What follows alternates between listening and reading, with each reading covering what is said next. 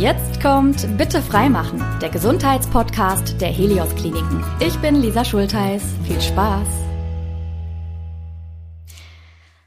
Ich glaube, viele von uns wissen, was die Menschen in den vergangenen zwei Jahren in den Krankenhäusern da für uns geleistet haben. Besonders auch der Pflege gehört ein riesiger Dank gesagt und das möchte ich auch an dieser Stelle mal aussprechen. Danke für die Unterstützung, für das Engagement und auch einfach, ja, euer Dasein nach zwei Jahren Pandemiezeit. Und damit willkommen zu unserer heutigen Episode. Schön, dass ihr zuhört. Ich freue mich auch über meinen heutigen Gesprächspartner. Christoph Wilde ist das und Sie sind Pflegedirektor in der Helios St. Elisabeth Klinik in Oberhausen. Danke, dass Sie gekommen sind. Danke für die Einladung. Sehr gerne. Herr Wilde, ähm, zum Einstieg äh, gucken wir auch immer mal so ein bisschen äh, ins private Leben rein, wenn Sie jetzt nicht gerade in der Klinik sind. Welche Hobbys pflegen Sie denn, um mal beim Thema zu bleiben? Ich gehe sehr gern laufen, zum Ausgleich aus dem Klinikalltagsstress, einfach in der Natur, einfach ein bisschen runterzukommen gehe auch gern Volleyball spielen, da genau das Gegenteil, den Adrenalin zu haben, gerne im Beach, wo man sich dann auch mal hinschmeißen kann. Mhm.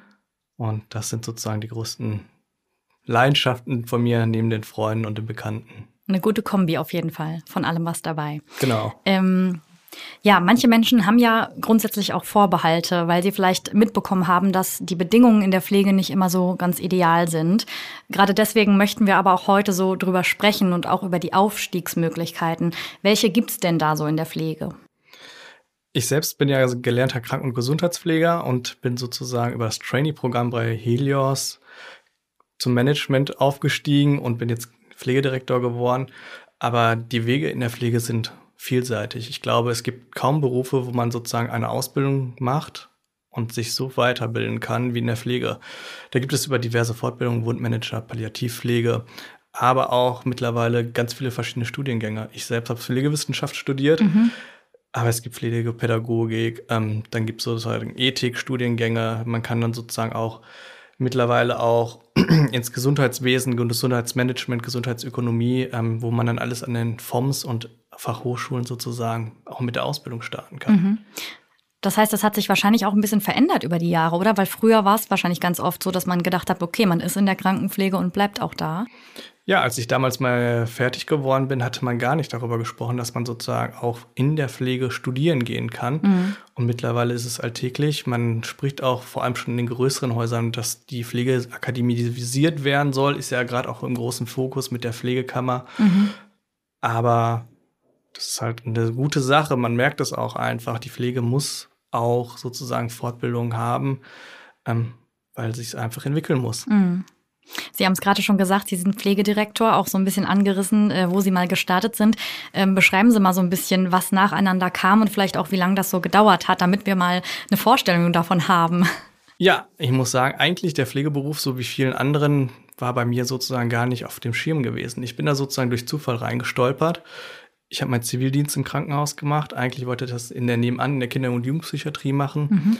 Aber die hatten mir die Stelle damals zugesagt. Die hatten drei Stellen vergeben und jemand hat nicht aufgepasst. Eine Stelle war zu viel und so bin ich dann sozusagen nebenan ins Krankenhaus gekommen mhm. und in die Pflege gestolpert. Das hat mir so gut gefallen, dass ich dann damals meine Ausbildung gemacht habe, habe aber sozusagen den Träger gewechselt. Aber für mich war damals schon klar, ich hatte mein Abitur gemacht, ich möchte weiter, ich möchte weiter auch wenn die Pflege mir super viel Spaß gemacht hat, auch äh, beziehungsweise die Pflege an den Patienten hat mir super viel Spaß gemacht mhm. und macht es heute auch immer noch. Ähm, da habe ich jetzt sozusagen die Zusammenarbeit mit den Kollegen und den Mitarbeitern. Mhm. Und dann wurde ich damals von meiner Pflegedirektorin angesprochen, Herr Wilde, wie sieht's aus? Sie sind so lange bei Helios, können Sie sich das vorstellen, das Training Management zu machen? Und da habe ich mich gefragt, was ist das überhaupt? Weil mhm. ich bis dato gar nicht wusste. Ich hatte mich selbst nie mit dem Thema Fort- und Weiterbildung beschäftigt. Mhm. Und dann habe ich mich reingelesen, habe das Management Trainee, Pflegemanagement Trainee bei Helios gemacht. Bin zwei Jahre sozusagen komplett durch Deutschland geschickt worden. Ich hatte keine Chance mehr auszusuchen, wo ich hingehe. War sozusagen eine gute anderthalb Jahre im Osten gewesen, mhm. im Plauen und in Gotha. Hab viel Erfahrung dort gesammelt, bin dann nach Krefeld gekommen, wo ich dann auch meine jetzige Chefin kennengelernt habe. Mhm. Und die hat mich dann sozusagen nach Oberhausen geholt. Ist das denn üblich, dass man während des Trainee-Programms auch so viel dann durch Deutschland reist oder kann es auch sein, dass man an einem, einem Ort bleibt? es kommt auf den eigenen Lebenslauf sozusagen an. Wenn man jetzt Familie hat und schon wirklich an einem Ort gesettelt ist, da wurde gesagt, konnte man mit den Ausbildern sozusagen sprechen, die in Berlin waren. Wir waren alle in Berlin angestellt und dann mhm. konnte man sprechen, ich bin hier verortet, ähm, ich habe Familie, ich kann vielleicht nur im Raum Berlin oder in Umgebung bleiben. Ich habe damals gesagt, mir ist es ganz egal, wo ich hinkomme. Ich verlasse mich da komplett auf die Ausbilder.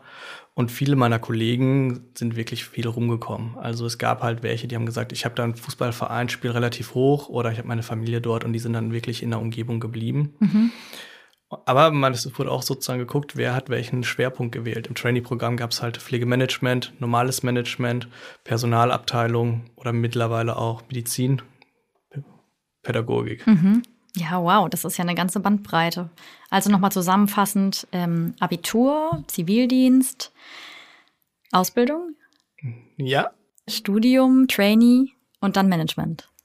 Genau, bitte, ja, genau. Dann also das war ja der Weg dahin sozusagen. Genau. Ne? Mhm. Ja, spannend. Ähm, und man hört ja auch manchmal, dass äh, viele dann doch auch noch äh, richtig Medizin studieren. Ne? Das gibt's ja auch als Kombi. Ja, viele nehmen sozusagen die Pflege als äh, Einstieg sozusagen in das Medizinstudium, mhm. weil man muss ja auch sozusagen für das Medizinstudium ein Praktikum machen und die sparen sich dann das Praktikum. Aber man lernt auch so viel in der Pflege beziehungsweise in der Ausbildung, lernt man halt so viel medizinisches Wissen, wie man auch Menschen operiert. Mhm. Das habe ich sozusagen auch gelernt. Und da habe ich selber gedacht, ich werde nie operieren, aber ich habe es gelernt. Mhm. Wie setze ich welchen Schnitt bei welcher OP? Wie muss ich den Patienten am Ende zunähen? Das lernt man sozusagen auch. Und das hilft einem dann auch für sozusagen für die weiteren führenden Studiengänge. Das glaube ich, hätte ich gar nicht gedacht. Interessant. Braucht es denn dann zwingend auch Abitur oder gibt es auch andere Wege, dahin zu kommen? Ich habe selber ja auch nur an der Hochschule studiert. Mhm viele Studiengänge in der Pflege, die gibt es noch gar nicht an der normalen Uni, mhm. ähm, so dass man eigentlich auch mit einem Realschulabschluss da rein gut reinstarten kann. Cool, das ist ja echt gut, wenn man da nicht so viele Hürden hat, ne? Auf jeden Fall. Und dann gibt es natürlich auch bei Helios oder beziehungsweise auch in vielen Konzernen, dass man sich auch komplett ähm, anders weiterbilden kann. Zum Beispiel hätte ich auch nicht unbedingt studieren gehen müssen. Bei Helios gibt es auch das FKE-Programm. Verjührungskräfteentwicklungsprogramm, so ist es abgekürzt, mhm.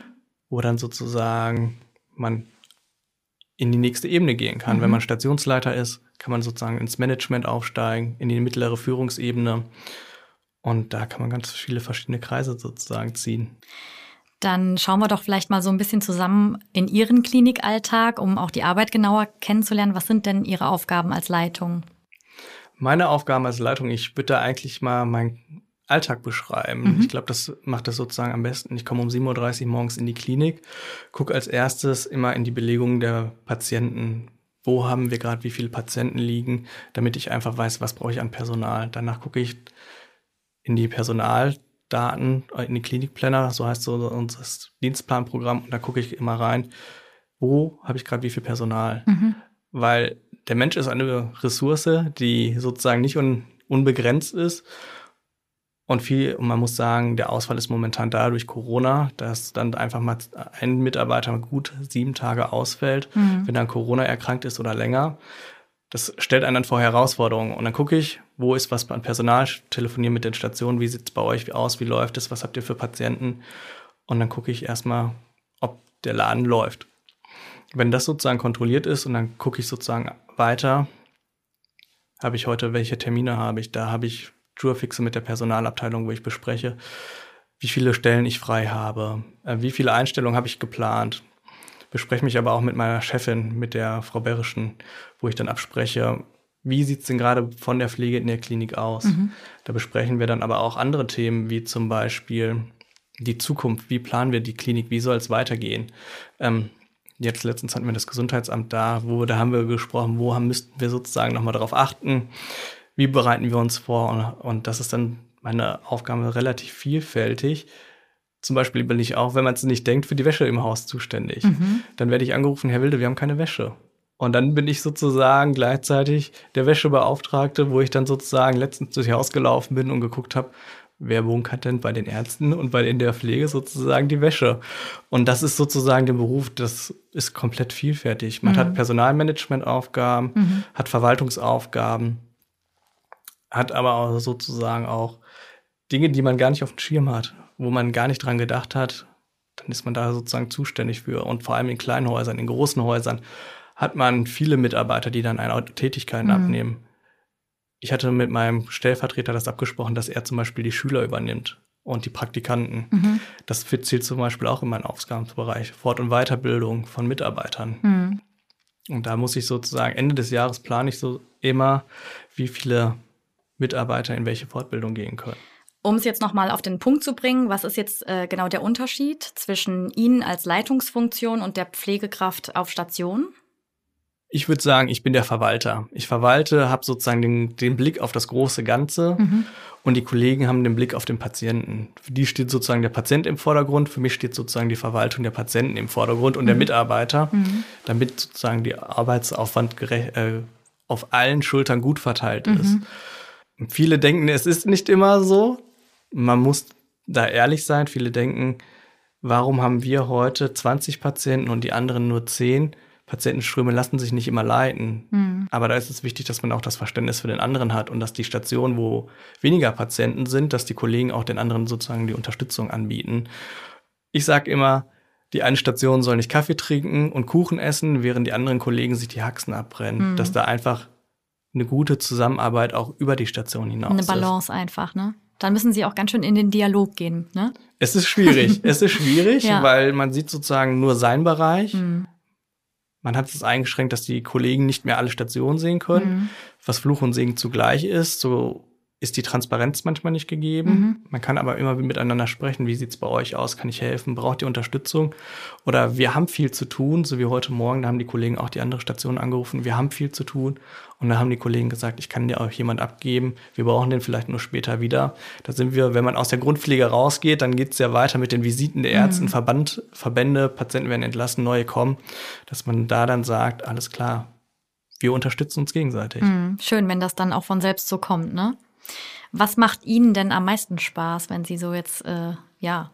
Das Zusammenarbeiten mit meinen Kollegen. Das muss ich wirklich sagen, das macht mir am meisten Spaß. Die Zusammenarbeit mit den Kollegen und den Mitarbeitern. Weil es ist manchmal anstrengend, weil man mit so vielen verschiedenen Charakteren zusammenarbeitet. Jeder Mensch ist ein Individuum. Und die Balance zu finden, wie muss ich mit welchen Mitarbeitern sprechen, ist manchmal schwer. Mhm. Aber das macht es auch wieder interessant. Wie kriegt man die Mitarbeiter motiviert? Mhm. Aber wie kriegen die mich auch motiviert? Man, das ist eine Symbiose. Also die, die, man motiviert sich sozusagen gegenseitig. Mhm. Sie hatten es gerade schon angesprochen, äh, Corona, und das ist uns allen klar, hat auf jeden Fall viel mit der Pflege gemacht. Ähm, was würden Sie beschreiben, äh, waren so die krassesten Engpässe? Oder gab es eine Situation, wo Sie gedacht haben, boah, okay, jetzt weiß ich aber gerade irgendwie auch nicht weiter? Was war sozusagen das Krasseste? Ich habe das Haus übernommen und da hat gerade sozusagen die Corona-Pandemie richtig eingeschlagen. Mhm. Man hatte halt eine Erkrankung oder beziehungsweise ein Virus, den man nicht sieht. Er war überall. Es war dann halt schwer, den Mitarbeitern auch zu erklären, bitte Mundschutz aufzuhaben, und das war halt auch eine Situation, man ist der Chef, man geht durchs Haus, man sieht, die Leute haben keinen Mundschutz auf, man ermahnt, man ermahnt und dann sind sie krank. Mhm. Und dann hat man halt die Personalausfälle, wo man dann halt, da bin ich stolz auch zu sagen, ich habe viele motivierte Mitarbeiter, dass die auch sagen, ich helfe auf den anderen Stationen aus. Und das ist sozusagen das A und O. Man unterstützt sich gegenseitig und das hat mir auch sozusagen die Arbeit dann erleichtert, auch wenn ich gesagt habe, alles klar, wir haben hier wieder drei Ausfälle auf der Station, da sind die Kollegen von der anderen Station gekommen. Mhm. Also es braucht auf jeden Fall einen guten Überblick und ja, ein gutes strukturiertes Arbeiten, viel Organisation. Organisation ist sozusagen das, das A und O und ja. die Mitarbeiter, die auch alle an einem Strang ziehen. Das mhm. ist sozusagen das Wichtigste. Dass man ein gutes Team hat, ja. Auf jeden Fall. ähm, ist es denn so, wenn Sie mal Engpässe haben, ähm, dass Sie durchaus dann auch wieder auf Station selbst sein könnten, um da zu arbeiten? Oder machen Sie das als Leitung dann wirklich nicht mehr? Meine Vorgängerin hat es gemacht, die ist aber in diesem Haus groß geworden. Ich bin ehrlich, ich kenne die Strukturen im Haus. Ich bin auch im Computersystem eingearbeitet. Ich arbeite aber anders mit dem Computersystem. Ich könnte jederzeit wieder an der, mit den Menschen in der Pflege arbeiten. Aber jede St Station hat eine eigene Struktur. Ich könnte sozusagen von heute auf morgen nicht die Strukturen. Wenn aber ein Kollege sozusagen da ist, der die Strukturen kennt, könnte ich sozusagen jederzeit wieder auf der Station arbeiten. Bisher war es noch nie nötig gewesen, weil einfach immer die Kollegen sich gut unterstützt haben. Mhm. Wenn sich junge Menschen für einen beruflichen Weg entscheiden, spielt ja auch oft Sicherheit eine große Rolle. Man guckt auch schon sehr perspektivisch. Ähm, wie zukunftssicher ist diese Branche denn? Ich würde sagen, es gibt keine zukunftssichere Branche. Pflege beziehungsweise kranke Menschen, man pflegt auch gesunde Menschen, wird es immer geben. Sicher wird die Branche sich verändern, da wird es einen Umbruch geben, in welche Richtung auch immer. Aber gute, motivierte Mitarbeiter braucht man immer. Und ich glaube, da kann man jeden jungen, jungen Menschen sagen, der Job ist ein super Job, mhm. zukunftssicher, hat viele Facetten und er wird sie noch sehr gut entwickeln. Haben Sie trotzdem das Gefühl, durch die vergangenen zwei Jahre haben Sie es dann noch mal schwieriger oder würden Sie sagen, nee, das hat jetzt keinen großen Unterschied? Also es war wahrscheinlich schon immer so, dass man gewisse Menschen motivieren muss und manche auch nicht. Also alle die, die ich kennenlerne, die in der Pflege tätig sind, die brennen dermaßen dafür, die sagen, sie können sich gar nichts anderes vorstellen. Es kommt darauf an, wie die Mitarbeiter gearbeitet haben und wie die, wie die Belastung der Mitarbeiter waren. In der Corona-Pandemie in vielen Häusern gab es relativ wenig Patienten, weil die Patienten nicht ins Krankenhaus gekommen sind, weil sie sich nicht getraut haben. Weil suggeriert worden ist, hm, das Krankenhaus ist manchmal auch nicht sicher. Da hatten, gibt es aber so viele Konzepte, die wir auch selber auch entwickelt haben, damit man das Krankenhaus sicher macht. Aber man merkt, die Arbeitsumstellung von wenig Patienten auf viele, das ist schlaucht, das schlaucht mich auch selber. Und da merkt man, dass das, so wenn das jetzt sozusagen wieder zunimmt, dass man da die Kollegen wieder abholen muss. Mhm. Und da muss ich sagen, dass es manchmal schwer ist, sich gegenseitig zu motivieren, zu sagen, so heute noch ein Patient und dass der Patient auch versorgt werden muss. Mhm. Pflege und Digitalisierung ist ja auch ein großes Thema, das eben immer mehr vorangetrieben wird. Wie ist das bei Ihnen? Eher Hass oder eher Liebe? Hassliebe, würde ich sagen. weil Digitalisierung braucht man auf jeden Fall. Es macht vieles, vieles einfacher, weil man nicht mehr auf Papier schreibt und auf dem Papier gucken muss, was habe ich geschrieben. Mhm. Schriften von vielen verschiedenen Entziffern. Menschen. Genau. Ich glaube, ich habe auch eine Sauklaue.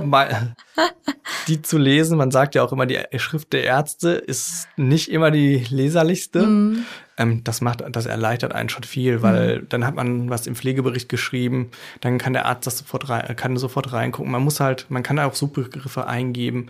Es gibt auch Textbausteine, dass es einfach viel einfacher geht. Man kann halt, man braucht auch einfach nicht mehr so viel Papier muss man auch sagen. Klar, es ist umweltfreundlicher. Umweltfreundlicher. effizienter. Effizienter. Und man kann halt viel einfacher nach Sachen suchen die, und auch dokumentieren. Mhm. Man kann auch die Schrift vom Kollegen lesen oder auch zum Beispiel, wenn man Fotos macht, die scannt man ein. Ich gehe auf eine andere Station, kann die sozusagen mhm. sehen. Das muss man nicht immer auch das Papier suchen. Mhm. Dann hat man sozusagen überall kann man darauf zugreifen. Ja. Natürlich ist es schwer, die Einarbeitung der Mitarbeiter, die jahrelang nur Papier gewöhnt sind. Bei den mit älteren Mitarbeitern, die vielleicht auch nicht so computeraffin sind, ist es extrem schwierig zu sagen, so, ihr habt noch drei, vier Jahre, das wird uns unser Leben oder euer letztes, euer das letzte Arbeitsleben begleiten. Ihr müsst das auch noch lernen. Mhm. Die, und da gibt es manchmal, nee, ich gehe jetzt bald in Rente. Habe ich selbst kennengelernt, als ich noch auf Station gearbeitet habe, dass meine Kollegin gesagt hat, ich kann das nicht. Ich arbeite hier zwar schon seit 25 Jahren, aber ich weiß nicht, wie ich den Patienten eingebe. Mhm. War aber dann am Ende doch nicht so schwer. Es, man muss es dann halt einfach nur lernen. Und das, das ist, ist ja oft so, dass man erstmal sich so ein bisschen Sorgen macht, ne? Und wenn man dann einmal anfängt oder auch eine gute Unterstützung hat, dann klappt das ja meistens ganz gut. Genau. Das ist das A und O. Ich würde gerne noch mal so ein bisschen mehr ähm, den Kontakt zu ihren PatientInnen beleuchten. Manchmal gibt's ja auch so die Situation, äh, dass sich Menschen auf einem Zimmer vielleicht nicht ganz wohl miteinander fühlen oder nicht die gleiche Sprache sprechen, sich wundern äh, über irgendwas. Hm, wie gehen Sie mit solchen Situationen um? Wir haben, wenn Patienten eine andere Sprache sprechen, haben wir bei uns in der Klinik ein Verzeichnis, welcher Mitarbeiter welche Sprache spricht. Oft sind aber auch die Angehörigen vor Ort, die das Dolmetschen übernehmen. Wir rufen, wenn wir selber nicht weiterkommen, auf die Angehörigen an, die uns dann in der Kommunikation mit dem Patienten helfen oder halt den Mitarbeitern, der die entsprechende Sprache spricht.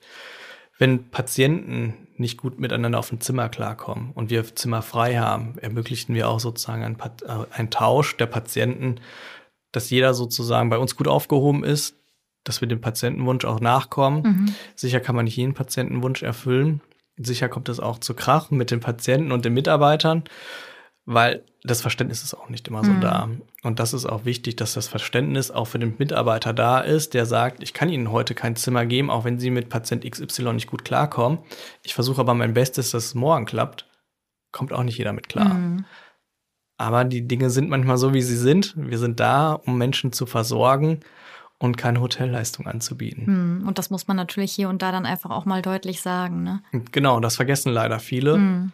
Weil man zahlt Geld für seine Behandlung und dementsprechend ist auch der Anspruch hoch. Und man muss ja dazu sagen, äh, eigentlich ist es ja nie so, dass sie ganz persönlich was dafür können, geschweige denn da dann, ne? Also das ist ja, es ist ja das System. Genau, und die das, Strukturen. Ja. Die Strukturen, die gewachsen sind und die auch in den Köpfen verankert werden. Mhm. Wenn man sich ZDF anguckt, äh, Schwarzwaldklinik, wie da die Zimmer aussehen und dann in manche Kliniken geht und dann hat man natürlich einen anderen Anspruch an der Klinik, ja, wenn ja. man schon im, Krank im Fernsehen andere Bilder von Kliniken sieht. Hm, also braucht es mehr echte Dokumentationen. Gegebenenfalls. ähm, welche Situation ist Ihnen denn besonders positiv im Gedächtnis geblieben? Weil wir natürlich auch gerade viel darüber reden, was anstrengend ist. Hm, welches Erlebnis hat Sie vielleicht auch besonders bewegt in all den Jahren? Da würde ich unterscheiden in meinen Jahren als Pflegekraft mhm. und jetzt auch als Pflegedirektor. Als Pflegekraft hat es mich sehr bewegt. Ich hatte eine Patientin sehr, sehr lange gepflegt.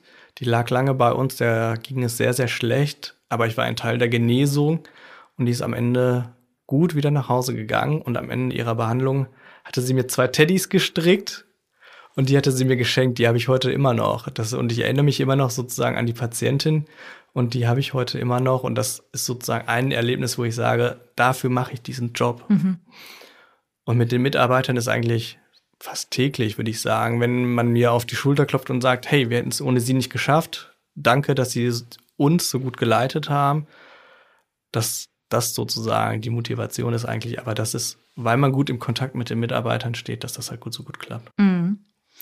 Ähm, wenn Sie jetzt neue KollegInnen bekommen, wie genau läuft da die Einarbeitung ab? Dafür sind meine Kollegen auf der Station zuständig. Bei mir beginnt es mit dem Bewerbungsgespräch, wo ich die Mitarbeiter schon darauf vorbereite, die zukünftigen, wie der Ablauf sein wird. Die Mitarbeiter, die auf der Station, meistens die Stationsleitung, rufen schon beim Bewerbungsgespräch, wenn das Bewerbungsgespräch abgeschlossen ist, die neuen, gegebenenfalls neuen Mitarbeiter zur Hospitation an, um den Termin mit denen zu vereinbaren, weil ich sage, da muss der erste Kontakt schon sein. Mhm. Dann kommen die neuen, gegebenenfalls neuen Mitarbeiter zur Hospitation und kriegen dann von den Stationsleitungen schon einmal den Überblick. So läuft es bei uns ab. Das sind die Dienstpläne. Wann möchtest du Urlaub haben? Und wenn man dann bei uns anfängt, kriegt man am dem ersten Tag seine Hygieneschulung. Eigentlich, da ist wieder die Corona-Pandemie, gab es einen großen Einführungstag, wo dann die Geschäftsführung sich vorgestellt hat, die wichtigsten Ansprechpartner. Es gab die Digitalisierungsschulung, die Datenschutzschulung, die Hygieneschulung. Momentan ist es reduziert auf die Hygieneschulung, mhm. aber die Mitarbeiter bekommen dann alles weitere digital in der nächsten Zeit. Und dann wird alles mit der Stationsleitung so abgesprochen. Man hat sozusagen Leitfäden, wo man sich dann entlanghangelt. Mhm. Aber ich sage auch, jeder Mitarbeiter, der bei uns anfängt, hat einen anderen Hintergrund. Mhm. Einer, man kann Altenpfleger sein, man kann gerade aus der Schule kommen. Da braucht jeder Mitarbeiter seine eigene Zeit und seine eigene individuelle Einarbeitung, so dass ich sage, ein Zettel ist gut und schön. Ich kann jemandem was einmal zeigen, es abgehakt haben, noch ein zweites Mal, dann soll er es selber übernehmen. Aber da muss ich sagen, vielleicht kann das beim zweiten oder dritten Mal nicht. Ich wollte gerade sagen, da hat ja jeder sein eigenes Lerntempo, ne? Genau, und das mhm. bespreche ich auch immer, dass man halt nicht sagt, der Mitarbeiter ist nach einem halben Jahr fertig. Mhm. In, die Einarbeitung ist nach einem halben Jahr fertig, beendet mhm. und jetzt soll er alleine die Station leiten. Also das gibt es bei mir nicht. Mhm. Da gucken Sie schon ganz genau. Wie berücksichtigen Sie dann Fachpersonal, das vielleicht nicht aus Deutschland kommt und bei Ihnen anfängt? Die Kollegen werden voll im Team berücksichtigt, aber im Dienstplan nicht. Also die sind sozusagen im Dienstplan und bei mir im Stellenplan gar nicht berücksichtigt. Ich sage, weil ich die nicht während des Integrationsprozesses als vollwertig ansehen kann, damit man nicht auf die Idee kommt zu sagen, da stehen so und so viele Personen auf den Dienstplan, also ist der Dienstplan voll. Mhm. Damit aber auch die Einarbeitung gut klappt, dass da auch immer genug Personal da ist. Sicher kommt es zu ein paar Tagen, wo man sagt, der ist jetzt gerade da, dann ist er der volle Mitarbeiter der hilft, der unterstützt, aber der darf die Aufgaben nicht übernehmen. Mhm. Und das machen wir deswegen so, weil ich sage, damit man nicht in die Versuchung kommt. Mhm. Und was sind genau meine Aufgaben, wenn ich als Praxisanleiterin bei Ihnen arbeite? Wenn man als Praxisanleiter arbeitet, kommt es darauf an. Bei uns gab es am Anfang die Schüler. Wir haben jetzt die ersten oder seit letztem Jahr die ersten ausländischen Pflegekräfte. Da hat man vor allem die Schüler so betreut. Das hat sich ja auch verändert. Ähm, die Schule musste so den Arbeitsauftrag abgeben an die Krankenhäuser. Die Krankenhäuser stehen mehr in der Verantwortung der Ausbildung, mhm. sodass jeder Schüler zehn Prozent Praxisanleitung braucht. Mhm. Das muss alles dokumentiert sein, das muss nachgewiesen sein, sodass die Praxisanleiter auf den Stationen jetzt gerade viel extremer dokumentieren müssen, die Praxisanleitung. Früher ging es ja so nebenbei, komm, wir machen das mal heute Morgen, ich nehme dich mit. Und jetzt muss alles dokumentiert sein. Mhm. Wie sieht das aus? Man nimmt den Schüler an die Hand, je nachdem, in welcher Stufe oder in welcher Lernphase er gerade ist. Und dann steckt man sich den Ziele für, die für den Tag, das möchten wir lernen, geht dann an den Patienten und dann macht man es entweder vor oder man kontrolliert den Schüler dabei, wie er es macht. Mhm. Je nachdem, entweder ist es eine Lernkontrolle, wenn der Schüler schon weiter ist, oder man macht es ihm vor und macht es gemeinsam, zum Beispiel einen Katheter legen. Mhm. Das muss man erst gesehen haben oder trocken geübt haben, da gibt es Puppen für.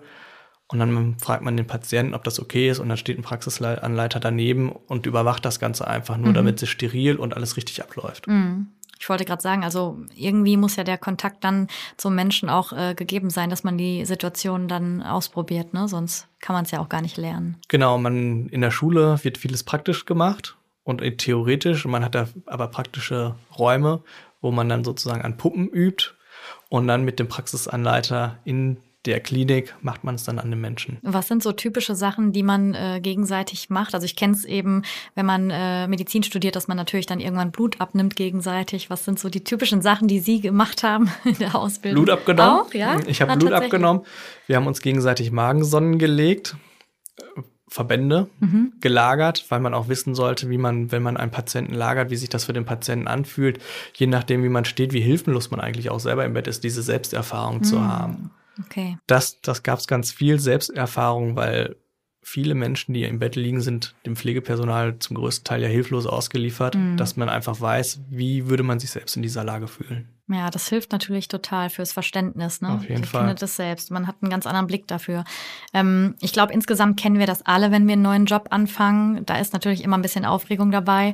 Da helfen dann auch Tipps von Menschen wie Ihnen, die eben schon ja einige Zeit diesen Weg gegangen sind. Was raten Sie denn gerne neuen KollegInnen? Man muss neugierig sein, man muss offen sein, man muss kritikfähig sein.